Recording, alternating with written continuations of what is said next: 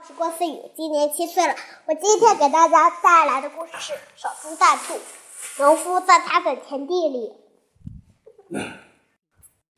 在他的田地里，农夫经常出来干活。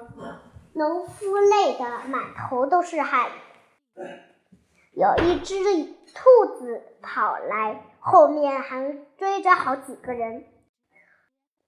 小小兔子。根本没人看路。下，农夫家里那边有一棵老槐树，兔子碰到了老槐树上死了。农夫看见死了的兔子，呵呵呵呵呵的笑了，嘴笑的嘴都合不拢了。农。农夫兴奋的捡吃那个野兔，高高兴极了。于是他说：“我再也不用干活了。”农夫的妻子在家看见农夫手里拿了一只野兔，非常高兴。他问。哪来的野兔？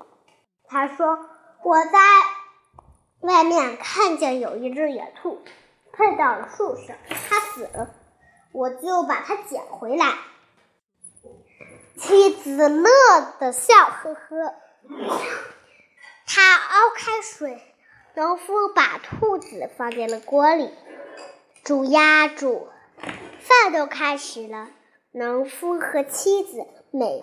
妙的吃了一顿，后来农夫又去田地里等待有野兔撞上，但是过了很久很久，一只野兔都没撞过来。农夫把农活干得好好的，但是。他再也不像以前那么专心了，专心了。于是农夫把这件事告诉了村子里面的人，村子里面的人笑农夫，于是把农夫当成了一个笑柄。好啦，我今天的故事分享到这里了，下期再见，拜拜。